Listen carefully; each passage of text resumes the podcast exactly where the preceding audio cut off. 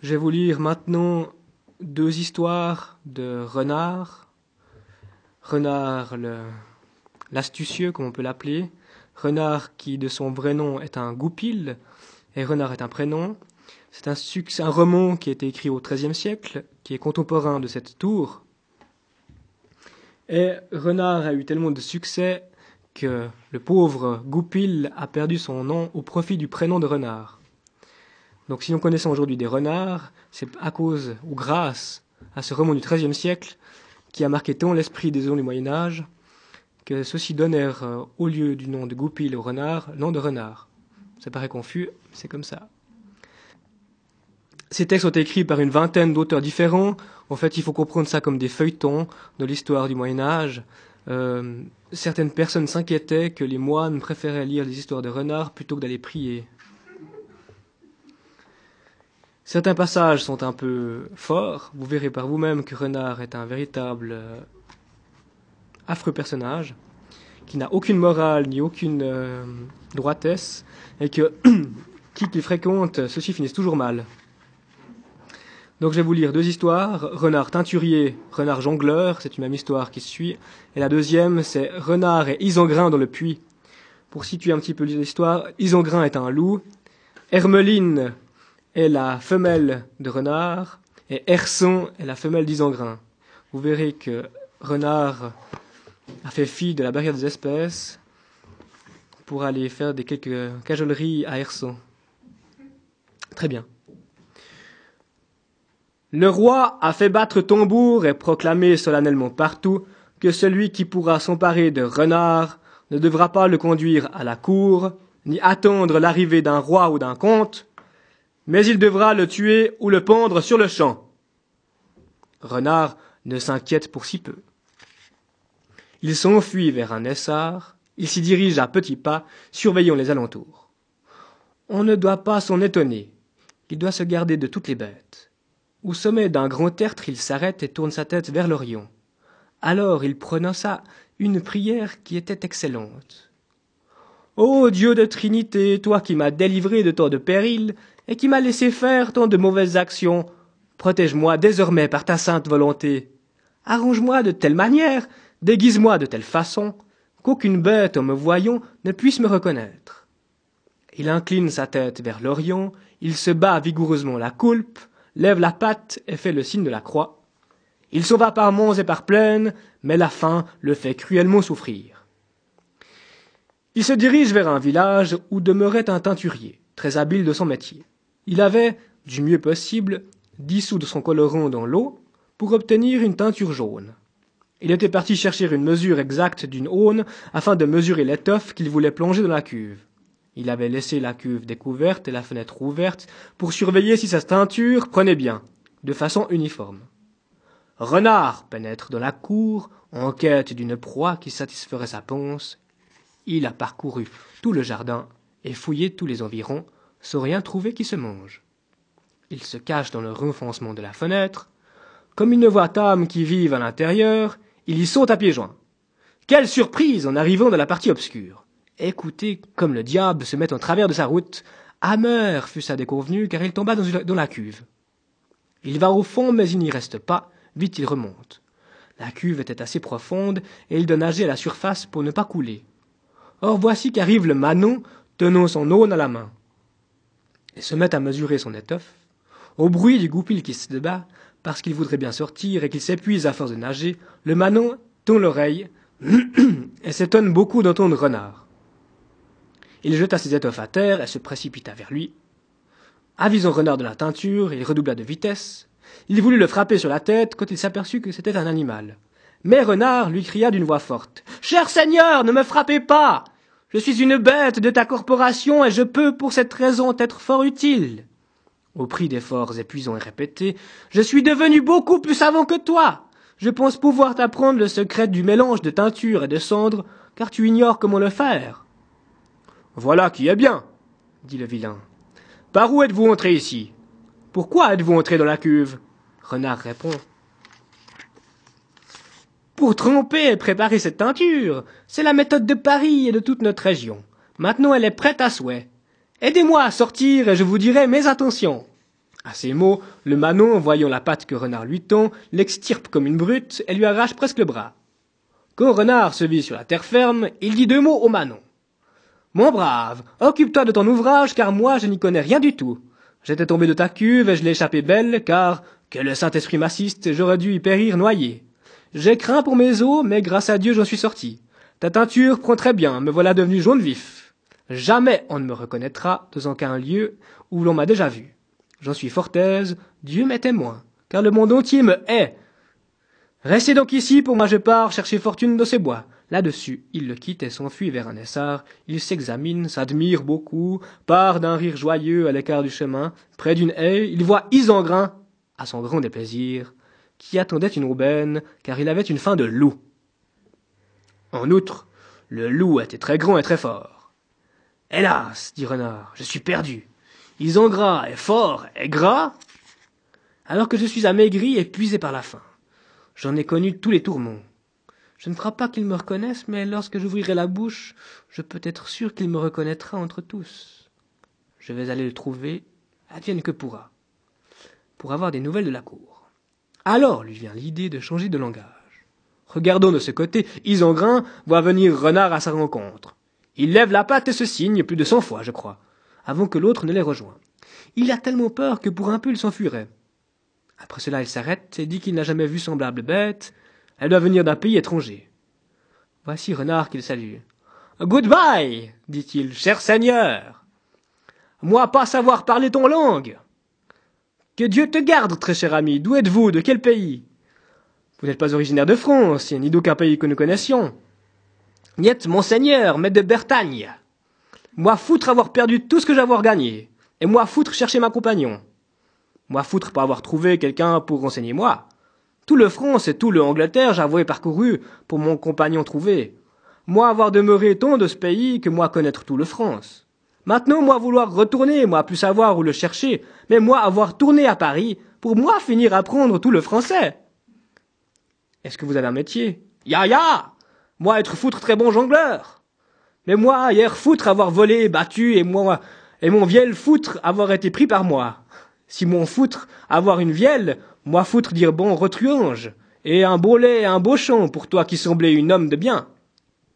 Foutre moi pour avoir mangé pendant deux jours entiers, maintenant je mangerai volontiers. Comment t'appelles-tu dit Isengrin. Mon nom foutre être galopin. Et vous, comment, seigneur, homme de bien? Frère, on m'appelle Isengrin. Eh, foutre être né de ce pays? Oui, j'y ai vécu longtemps. Et avoir toi nouvelle du roi? Pourquoi? Tu n'as point de vielle. Moi foutre servir très volontiers mon répertoire à tout le monde. Moi foutre savoir bon lait breton de Merlin et de Noton, du roi Arthur et de Tristan, du chèvrefeuille de Saint-Brandon. Et tu connais le lait de dame Iseux Ya ya, by God. Moi les savoir absolument tous. Isengrin dit Tu me sembles très doué et très savant. Mais par la foi que tu dois au roi Arthur, n'aurais-tu pas vu, Dieu te garde, un sale rouquin une sacrée engeance, un lâcheur, un traître, au cœur de pierre, au trompeur et un romblard de première. Ah Dieu, si je le tenais entre mes mains. Avant hier, il échappa au roi, jouant d'astuce et de boniment, alors qu'il avait été pris pour avoir mis la reine sur le dos et pour mille autres méfaits, qu'il n'est jamais là de commettre. Il m'a tant fait de mal que je souhaite qu'il lui arrive un malheur. Ah. Si je pouvais le tenir entre mes mains, il faudrait qu'il meure au plus vite.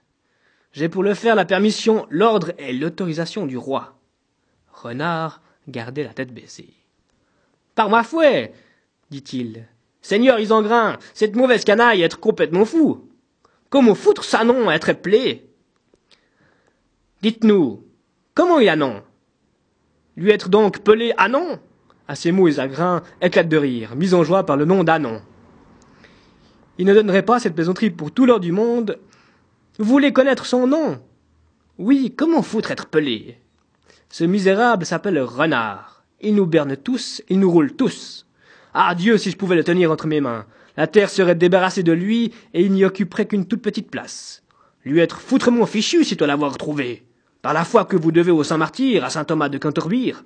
Pour tout que leur Dieu avoir, moi foutre pas vouloir lui ressembler.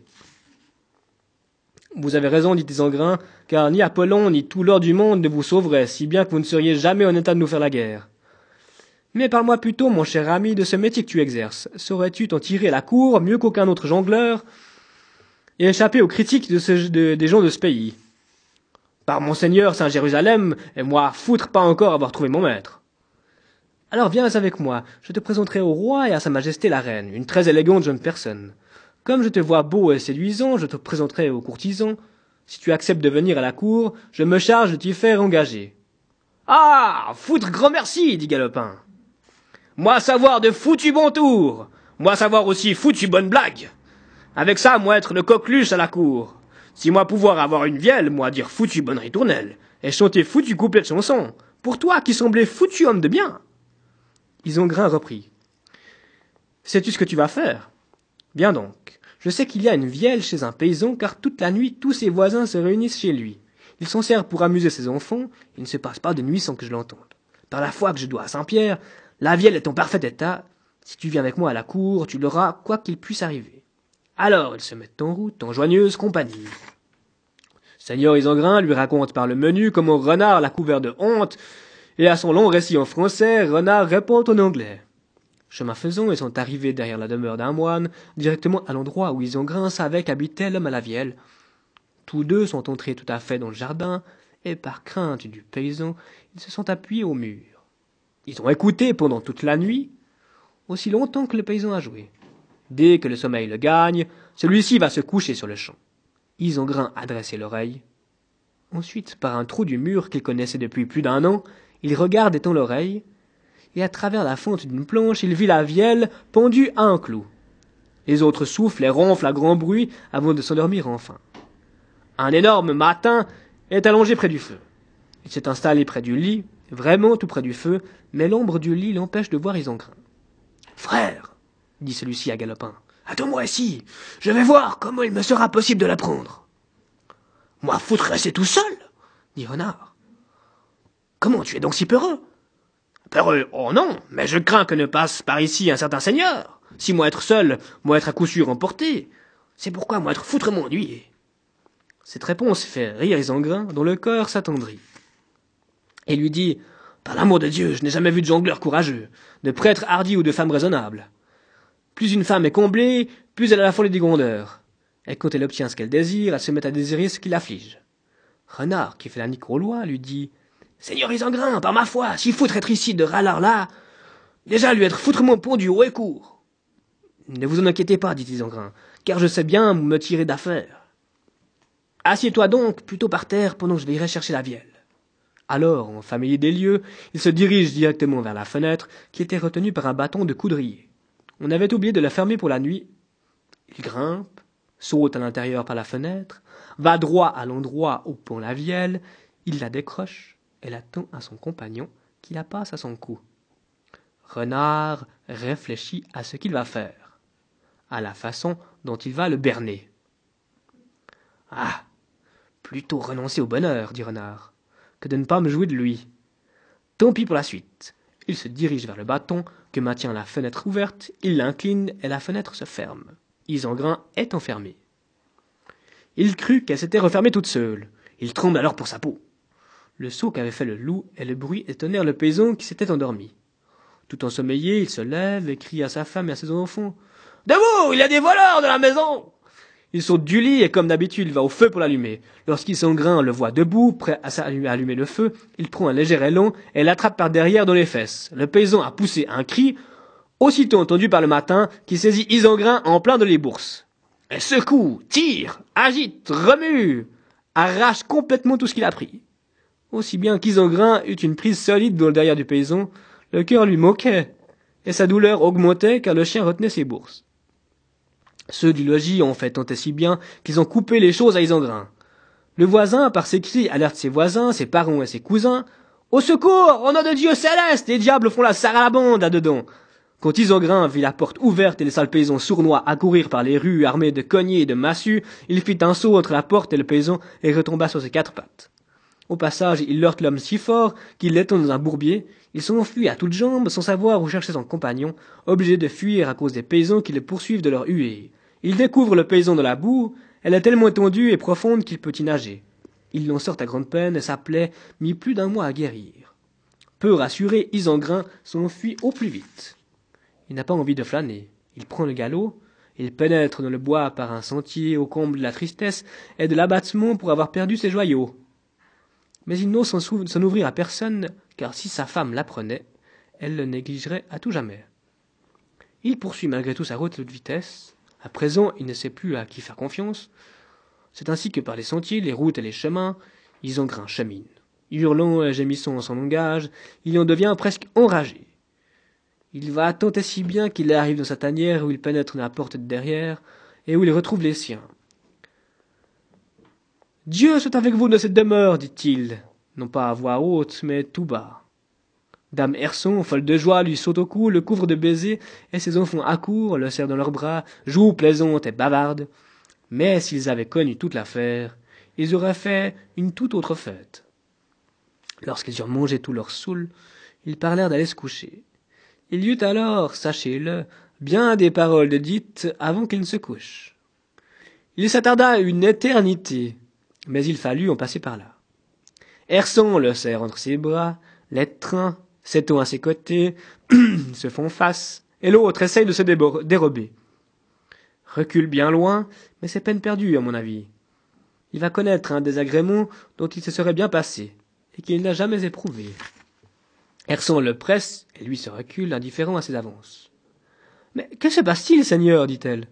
Avez-vous quelque chose à me reprocher? Madame, fait-il, que voulez-vous donc? Eh bien, que vous fassiez comme d'habitude. Je ne suis pas en forme maintenant, alors n'en parlez plus. C'est impossible, dit Herson, vous devez vous exécuter. Faire quoi? Ce que tu dois est ce qui arrive à toutes les femmes. La paix, dit-il, il n'est pas question. Vous devriez, à l'heure qu'il est, être endormi après avoir récité vos prières. Nous sommes à la veille d'une fête de saint apôtre. Seigneur, dit-elle, par Saint Gilles, il n'y a pas d'apôtre qui tienne. Si vous voulez que je vous aime, montrez-moi vite de quoi vous êtes capable. Dame Herson le harcèle, lui se retourne, elle le tâte à l'endroit où normalement, raisonnablement, doit se trouver son sexe. Pas la moindre andouille. Misérable, dit-elle, où sont les ponts de loc qui étaient là d'habitude? Vous devez les remettre à leur place. Madame, dit-il, je les ai prêtés. À qui? À une nonne voilée qui m'avait fait prendre de son jardin, mais elle m'a bien promis de me les rendre. Herson éclate. Seigneur Pardon. Seigneur, on ne saurait l'accepter même s'il y avait trente serments, donations, garants et alliances. Elle pourrait encore abandonner ses cautions. Partez vite, vite, ventre à terre, et dites à cette nonne qui est la fille du comte Gilles de vous rendre votre couille à la minute même, car il suffirait qu'elle en goûte une fois pour oublier aussitôt ses sermons et refuser à tout jamais de vous la rendre.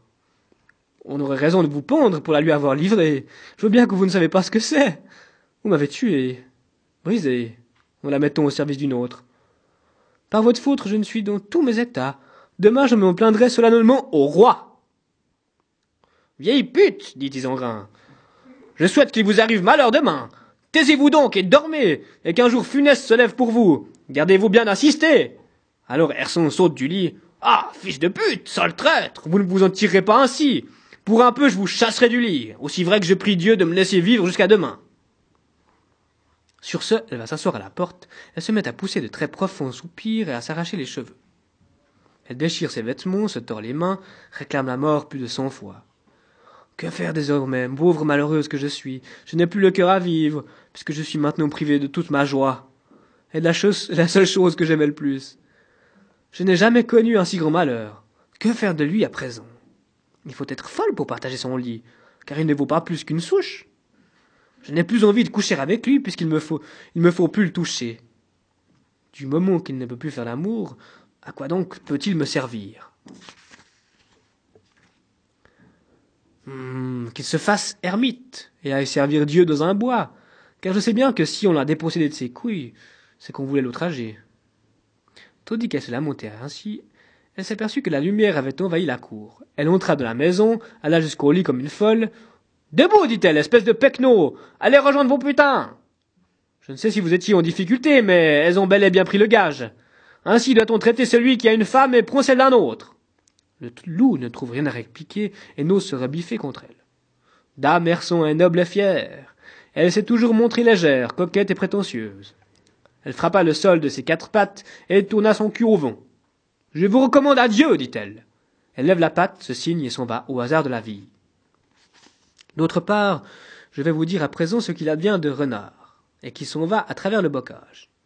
Il a laissé Isengrin en gage, en échange de la vielle qui l'emporte, le cœur content et plein d'entrain.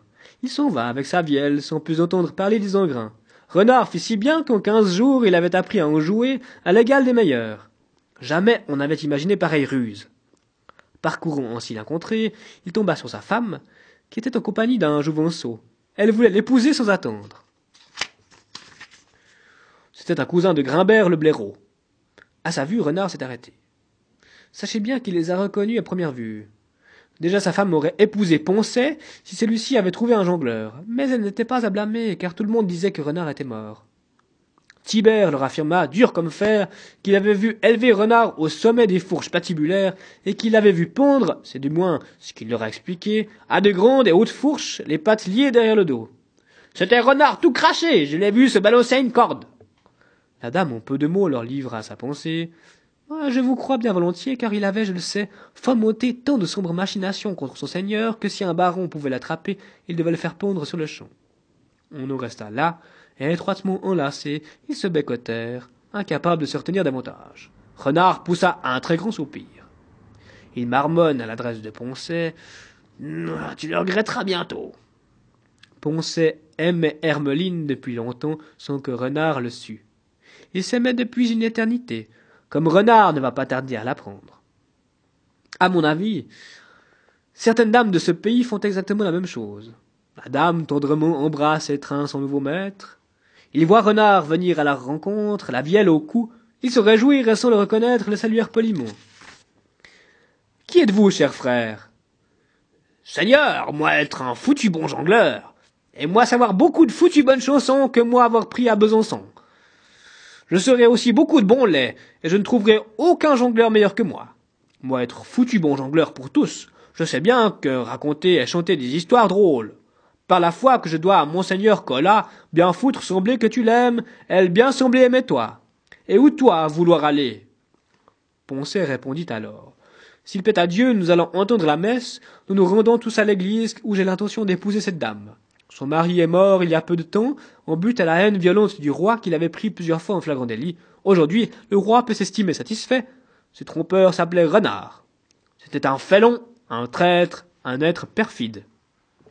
Aussi l'a-t-on pondu haut et court. Il lui, reste, trois fils superbes, de beaux jeunes gens. Ils espèrent avoir vengé leur père avant le moment des vendanges. Déjà ils sont partis chercher de l'aide auprès de madame Lance, au de tous. Elle tient le monde entier de sa main, et l'univers avec ses bois et ses plaines. Aucune bête, d'ici jusqu'aux limites du royaume, même des plus hardies ou des plus fortes, ours, chiens, loups ou autres bêtes, n'ose tourner la tête vers elle. Les frères partent s'engager à son service. Ils laissent tout leur bien à leur mère. Une dame très distinguée, que je prendrai bientôt pour femme. L'affaire est si bien engagée qu'avant demain soir le mariage sera conclu. Renard replique entre ses dents. Tu ne vas pas tarder à le regretter. Tu te fourras bientôt dans un tel pétrin que tu ne voudrais pas, même pour un morceau de l'art. Vraiment, Seigneur, dit Poncet, qui était plein d'élégance et de charme, si vous voulez être de notre noce, il ne moquera plus alors que le prêtre. Je vous paierai largement après la cérémonie. Ah. Soyez en foutre remerciés, cher Seigneur dit Renard. Moi saurais faire tout ce qu'il te plaira, moi savoir bon chausson d'ogier, d'olivon et de relier. Et de charlon aux têtes chenues. Alors vous êtes bien tombé. Et le diable d'animal de marmonnier, et vous, vous êtes bien mal lotis. Sur ce, ils se mettent en route. Renard, viellon, plein d'une joyeuse exubérance, tant si bien qu'ils arrivèrent à la tanière qui était très vaste. Il y avait foule. Au spectacle de son château en ruine que l'on ravage et détruit, Renard reste impassible. Sans cesser de plaisanter, il calcule que s'il vit assez vieux, certains pleureront qui rient aujourd'hui. À travers tout le pays et le royaume, Poncet invitait ses amis. Si vous aviez vu toutes les bêtes qui vinrent, impossible de les compter toutes. De très loin, tous se rassemblent et font grand bruit dans le village. Dame Herson y est venue. Isengrin est resté en rade. Elle venait de l'abandonner à cause de sa mutilation. Elle jure par sainte Pentecôte qu'elle ne couchera plus avec lui. À quoi bon avoir un, homme de sa chambre s'il n'a pas ses membres au complet? Mais qu'il aille se faire voir ailleurs, c'est débrouille. Il est normal que tout le monde le chasse. Voilà pourquoi elle s'est détournée de lui. Elle arriva à la noce de ses beaux atours, les invités étaient très nombreux, et Renard leur chantait un air.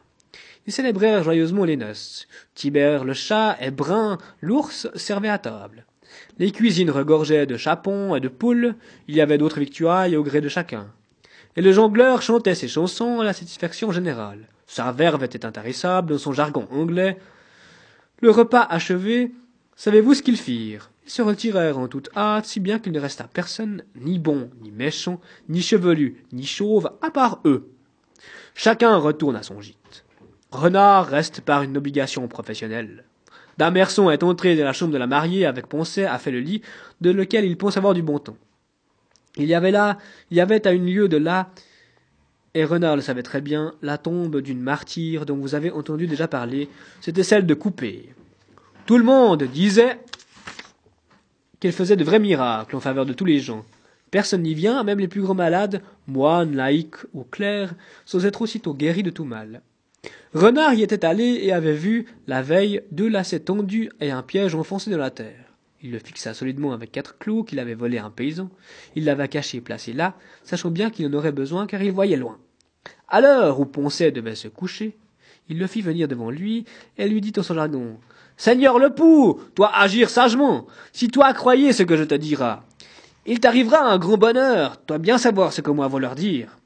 Là-bas reposait un saint martyr. Par lui, Dieu fait beaucoup de miracles. Si toi vouloir aller pieds nus et porter une chandelle en ton main, et toi, veiller toute la nuit, et toi, vouloir luminer ton chandelle, toi demain engendrer un fils. Poncet répond, très volontiers.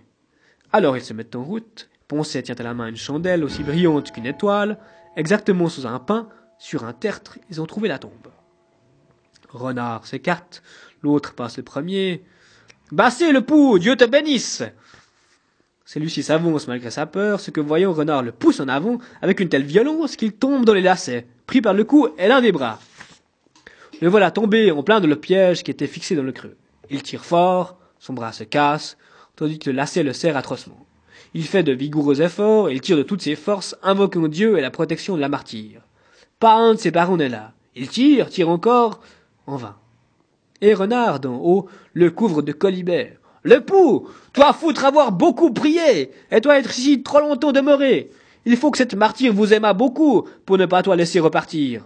Toi vouloir devenir, je crois, moine ou chanoine dans cette posture, ou toi venir ou moi j'irai. Suis-moi bien, je lui dirai que toi vouloir devenir ermite, et la martyre foutrement vous retenir. C'est foutrement étonnant que toi vouloir veiller toute la nuit, alors que toi être jeune marié, ta femme foutrement vous attendre, déjà la nuit être foutrement noire. Alors voici venir à toute allure quatre matins et un paysan, ennemi du frère brillant. Comme ils connaissaient bien le bocage, ils ont trouvé Poncet mal en point. Ils l'ont tiré à hu et à dia, de sorte qu'ils l'ont achevé et écartelé. Voyant cela, Renard s'inquiète et prend la fuite à travers une haie. Rebroussant chemin au grand galop, ils s'enfuient vers sa tanière. Il trouve sa femme sur le dos, de l'attente de son destin. Elle trouvait le temps long, et pensait qu'il n'arriverait jamais. Lorsqu'elle voit revenir le jongleur, tout seul, elle s'affole. La trouvant seule, Renard lui dit Debout, vrai putain Debout et passez votre chemin. Prenez garde, je ne vous revois jamais. Vous avez joué de malchance. Je ne suis pas encore mort. C'est moi, Renard. Ce me semble solide, vigoureux, bien vivant. Vous avez très vite séché les larmes que vous aviez versées pour moi. Debout, ajoute-t-il, levez-vous et allez voir comment va votre mari, car la martyre ne lâche plus. À ce discours, la dame presque perd presque la tête de chagrin. Malheureuse, dit-elle avec noblesse, cet homme-là est bien mon mari. Si Renard, si Renard prit un bâton, elle lui donna sa ration de coups. Il bat, frappe, fouette et corrige, jusqu'à ce qu'elle crie Renard, pitié Seigneur, au nom de Dieu, je t'en supplie, laisse-moi partir vivante. Dehors crie-t-il, sur ma tête, il vous en cuira de revenir ici. Jamais plus vous ne coucherez avec moi, puisque vous avez accueilli un pareil hôte. Mieux, je vous trancherai ses lèvres et ce grand nez sur cette lèvre, et je vous défoncerai ce ventre, et les boyaux dessous ressortiront par votre derrière. Ne déplaise à votre nouveau mari, et vous, dame Merson, dit-il, consentir au mal, c'est aussi mal faire. Quelle horreur que ces deux femelles étaient belles, ces messes. Que vous faisiez chanter pour moi en jouant de la croupe. Que Dieu et Saint Martin le sachent, voici votre dernière heure arrivée. En entendant ces paroles, les deux dames n'eurent pas envie de rire. Elles furent bien certaines de leur erreur lorsqu'elles reconnurent sa voix. Leur stupéfaction n'a d'égal que leur peur. Elles se croient victimes d'un enchantement, ce qui les remplit d'épouvante. L'une comme l'autre tremble de peur, toutes deux s'afferment, s'effraient mutuellement. Renard les a prises toutes les deux et les a jetées dehors. Il leur interdit d'ouvrir la bouche et de se justifier à l'une comme à l'autre. L'une comme l'autre se désespère, chacune se plaint, tant et plus. Dame parce que son mari a perdu sa couleur, a perdu sa barbe, a perdu ses couilles. Dame Hermeline lui raconte qu'elle a subi une terrible humiliation à cause de Poncet à la blonde chevelure, avec qui elle connut un trop court bonheur. Qu'importe, dit Dame Merson, nous serions bien bêtes si nous ne retrouvions pas un mari. Il faudrait que le monde manquât de jeunes gens grands et beaux. Nous allons trouver deux jouvenceaux qui sauront nous combler. Vous vous plaignez sans réfléchir. Vous dites vrai, répliqua Hermeline. Mais il est indigne qu'une vieille femme manque de pudeur et de retenue et se déshonore, elle et son mari. Et surtout, on m'avait dit que mon mari avait été pendu au pronom d'un autre mari. Est-ce que j'étais tenté? Un taux soit peu coupable J'ai bien vérifié la justesse de ce proverbe. Plusieurs fois, femme se trompe. Vous dites vrai, dit Tersan. Votre faute n'est guère convenable. Vous êtes si mal conduit qu'on vous prend pour une fille de rien, qui se donne à tous les mauvais garçons et se laisse monter par tous. Pour moi, je ne me suis jamais livré à la débauche, on le sait bien, ni à la lecture, sauf une fois par méprise avec Renard, votre mari. Après qu'il eut souillé mes, louveteaux et les eut couverts de honte et d'injures, je le fis tomber de ma tanière, et lui me prit par derrière. Dame Hermeline entendit ces paroles, elle lui répondit comme une folle. Elle était jalouse et fulminait d'apprendre que son mari l'avait aimée. Elle dit Qu'était-ce donc, sinon putasserie? Vous êtes livré à la pire des débauches, au pire des déshonneurs, à la pire des hontes. Vous êtes conduit comme la pire des putains, lorsque vous avez laissé mon homme vous battre votre sale croupe. Vieille putain Pute endurcie Vous mériteriez de finir brûlé et d'avoir vos sondes dispersés au vent, puisque vous êtes vanté à moi de ce que mon mari vous a fait. Malheur On devrait vous arracher votre fourrure et vous calciner pour vous châtier d'avoir commis pareille folie, alors que vous étiez marié Eh, que lui était aussi. Tous vos enfants sont donc des bâtards. Vous êtes bien vous puisque vous les avez déshonorés par un adultère. Et Isengrin, votre mari, vous l'avez si bien couvert de honte qu'on ne l'aimera jamais. Désormais, il sera le cocu. Elle l'accable de reproches. Sachez qu'elle est dans une colère noire. Herson lui a répondu en riant. Vous avez tort. Vous avez tout de la pute lubrique. Lorsqu'en plus de votre mari, vous en prenez un autre, il est vraiment faible et lâche de ne pas avoir, de ne pas vous avoir brûlé le cul. Vous êtes si pourri que vous ne pouvez tomber plus bas, car vous êtes plus garce que la mouche qui pique les gens en été. N'importe qui entre ou sort, votre auberge est ouverte à tout venant, et plus, et plus d'un fait le tour par chez vous. Si c'est pour cela que mes fils sont des bâtards, ce n'est pas une raison pour m'en débarrasser. Par la foi que je dois à Sainte Marie, celui qui voudrait chasser tous les bâtards et les déshérités serait infiniment plus puissant que ne fut jamais le roi de France. Mais vous qui êtes une traînée de bordel, vos enfants, on sait bien comment vous en avez fait des bâtards. Vous ne vous êtes jamais refusé à aucun chien. Vous mentez, Putain de sorcière. Taisez-vous, sinon je vous frappe. Me frapper, espèce de putain de merde. Vieille putain Putain de teigne. Si vous l'aviez vraiment pensé, vous auriez déjà les paumes ouvertes.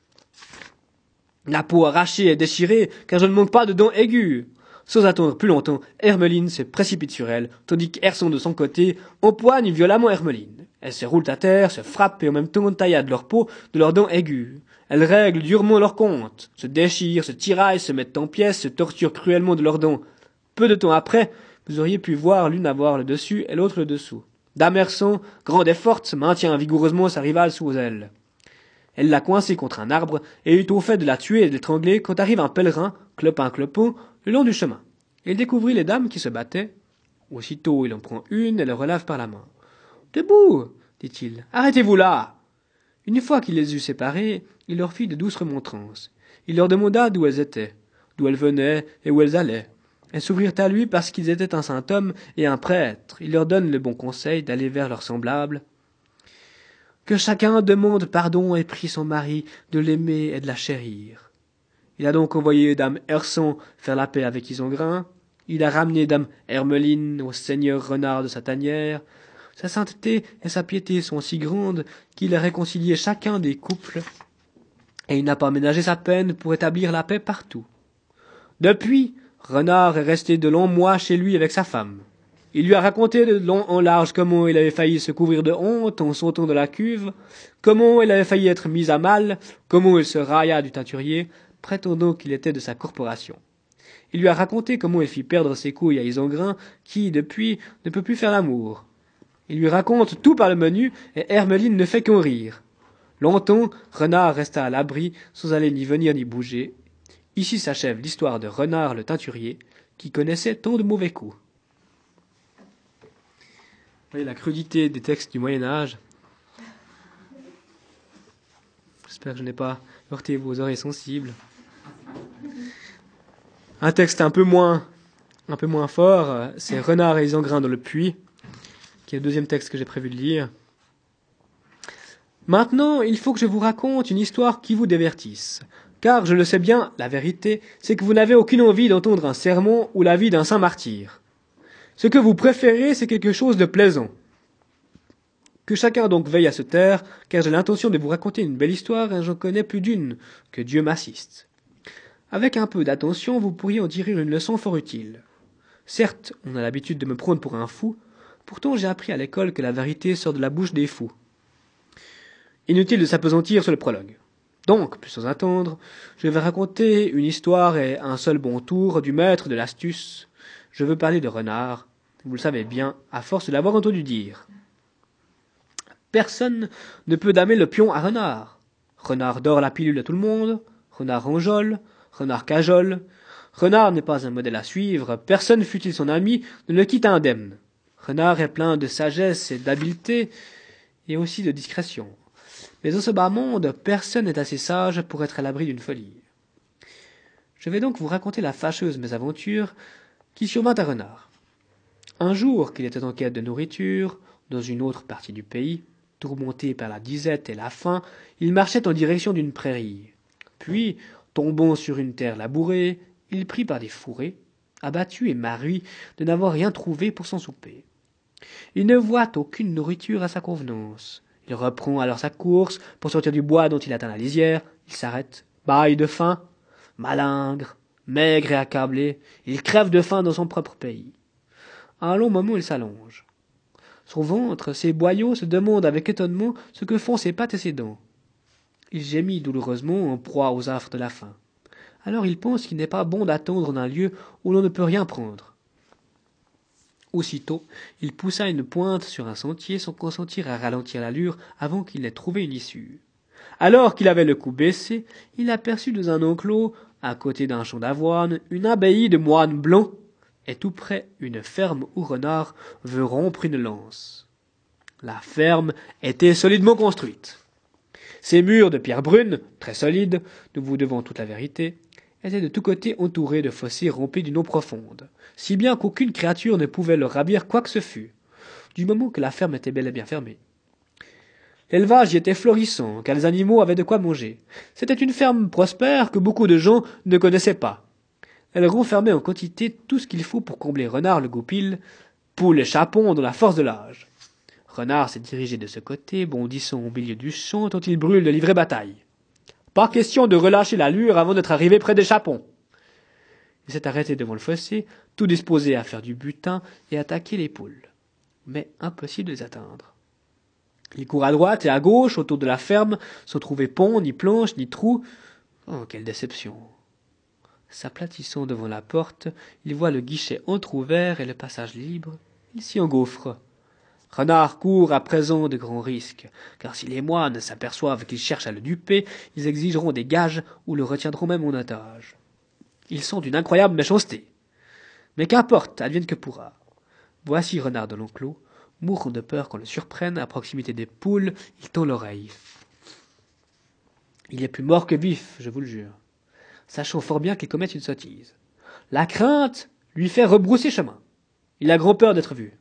Il ressort, reprend la route et commence à réfléchir.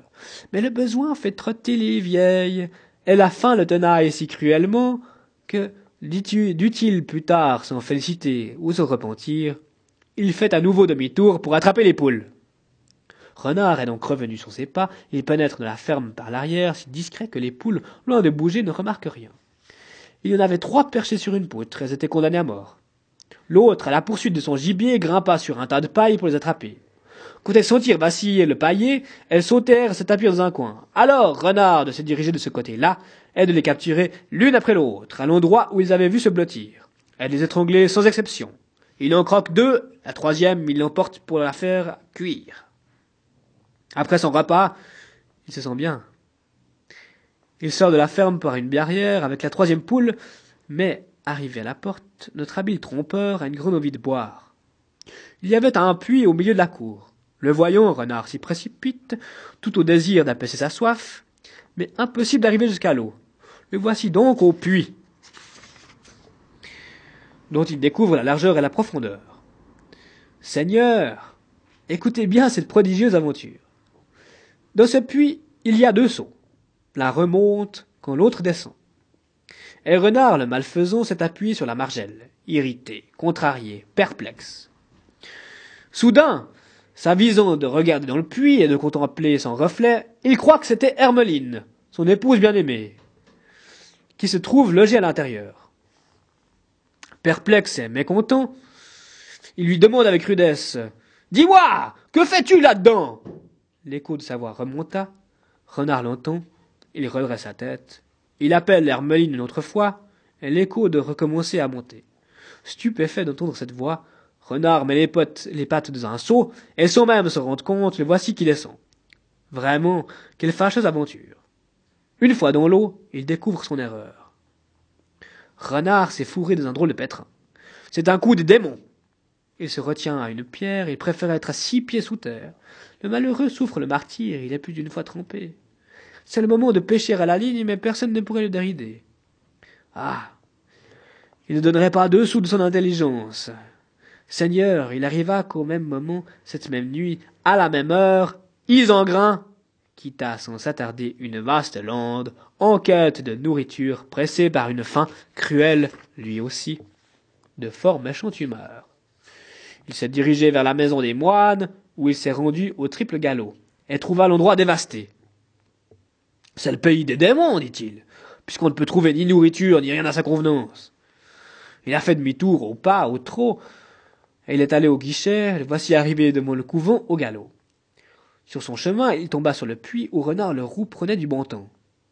Il s'est pêché, penché au-dessus du puits, irrité, contrarié, perplexe. Soudain, il s'avise de regarder dans le puits et de contempler son reflet. Plus il le voit, et plus il le fixe, exactement comme l'a fait Renard. Il crut que c'était Dame Hersan, qui s'était logée à l'intérieur du puits en compagnie de Renard.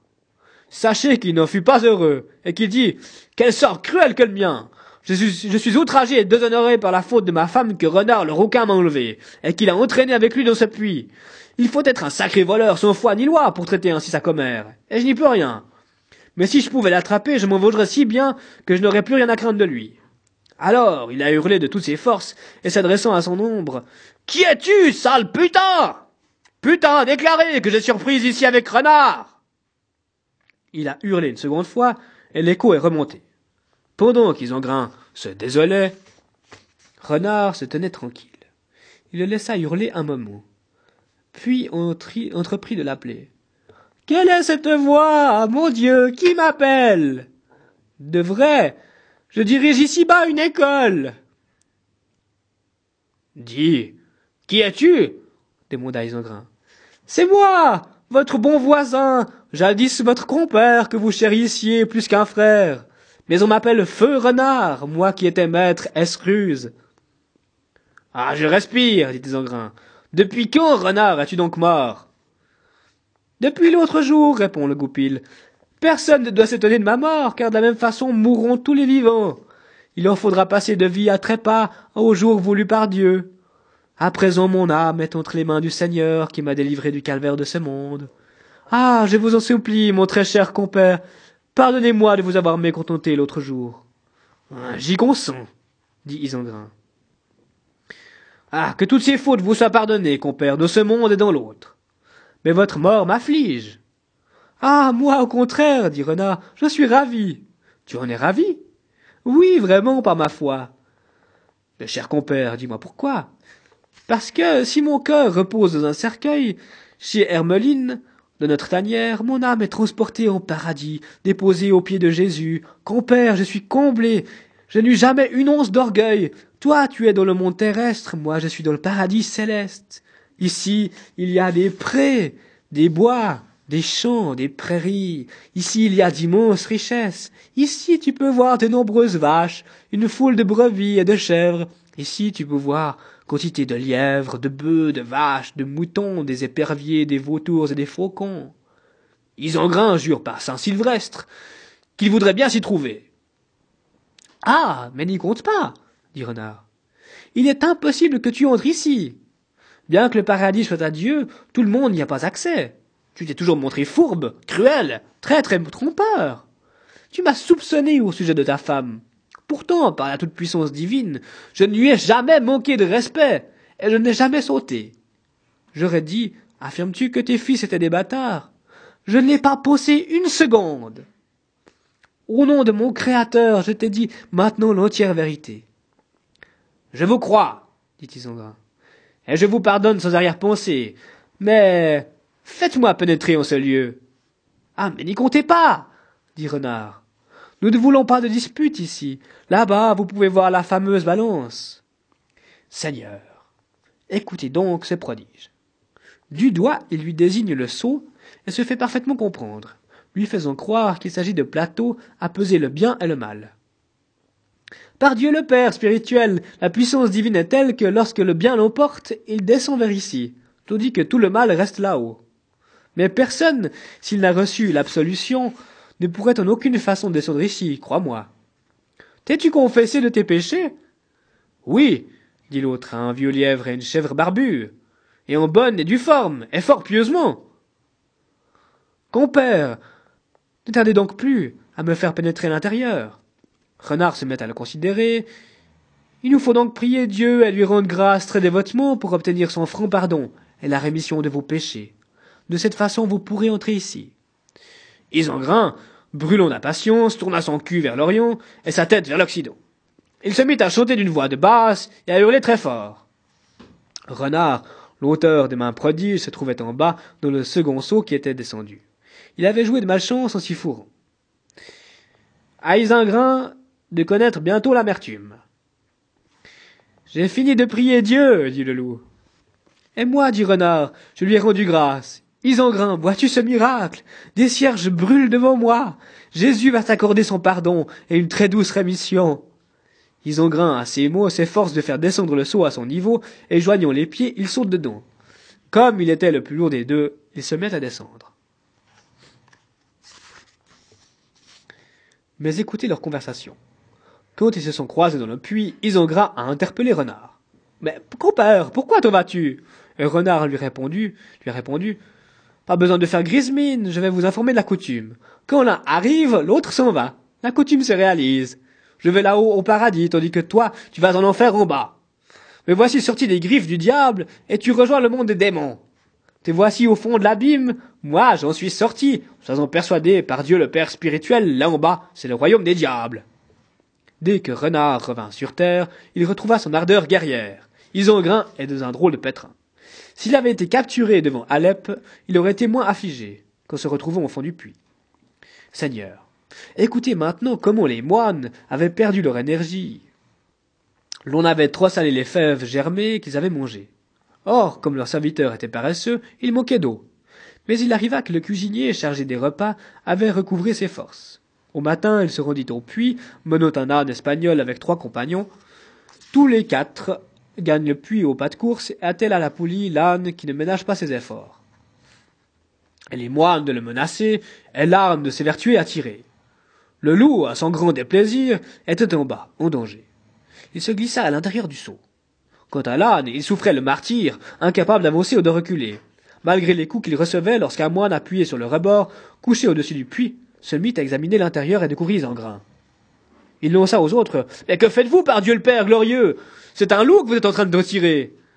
Les voilà pris de panique, tous se précipitent vers la maison, les jambes à leur cou, après avoir bloqué la poulie. Isengrin souffre mille tourments. Les frères appellent les convers, dans peu de temps Isengrin connaîtra son malheur. L'abbé se saisit d'un gourdin, énorme et pointu, et le prieur d'un chandelier. Dans l'abbaye, il ne resta pas un moine qui n'eût un bâton ou un épieu. Tous sont sortis des bâtiments, ils se mettent en marche vers le puits, résolus à bien se battre. Ils font tirer l'âne et lui prêtent main forte, jusqu'à ce que le seau soit remonté. Isengrin, sans attendre qu'une trêve soit conclue, a fait un saut du plus bel effet. Les matins s'élancent à sa poursuite et lui déchirent la fourrure, dont les touffes de poils s'envolent. Les moines l'ont rattrapé et roué de coups. L'un d'eux le frappe sur l'échine, Isengrin est tombé en de, en de mauvaises mains. Là, à quatre, reprises, il s'est évanoui, et perdu de colère et de souffrance, au point de s'étendre sur le bord du chemin et d'y faire le mort. Mais voilà que survient le prieur. Puisse Dieu le couvrir d'opprobre. Il porte la main à son couteau dans l'idée de s'emparer de la peau. Sa dernière heure a sonné pour Isengrin quand l'abbé s'écrie Arrêtez Cette peau est en lambeaux. Elle a trop souffert. Il n'attaquera plus personne, le pays en est délivré. Retournons, retournons sur nos pas. Arrêtez. Isengrin se garde bien de bouger. Chaque moine a repris son pieu, et tous regagnent leur logis. Quand Isengrin, après avoir souffert le martyr, constate qu'il n'y a plus personne, il prend la fuite dans d'atroces souffrances, car on lui a brisé les reins. Il s'est traîné jusque dans un fourré, mais sa croupe a été si malmenée qu'il ne peut retrouver ses forces. C'est alors qu'il vit son fils venir au devant de lui et l'aborder sur le champ. Cher père, qui vous a remis dans un net appareil Cher fils, c'est Renard par traîtrise. Au nom du Dieu de vérité qui jamais ne mentit, il me fit culbuter dans un puits. Jamais je ne pourrai m'en remettre. À cette nouvelle, le fils entre dans une violente colère et jure par Dieu, qui endura la passion, que s'il peut tenir Renard entre ses mains, et il lui apprendra de quel bois elle se chauffe. Si je l'attrape, je vous garantis qu'il n'en réchappera pas. Sous mes yeux, il s'est envoyé ma mère, il m'a pissé dessus, ainsi que sur mon frère. Je vais lui rendre la monnaie de sa pièce. Pas d'autre châtiment que la mort. Alors, Isengrin retourne dans sa tanière où il fait venir des médecins, bien entourés de soins, bien nourris de gibier, qui se sont chargés d'attraper. Il a recouvert la santé. Le voici rétabli et robuste. Si maître Renard franchit les frontières et qu'Isengrin le trouve sur son territoire, sachez qu'il en cuira au goupil.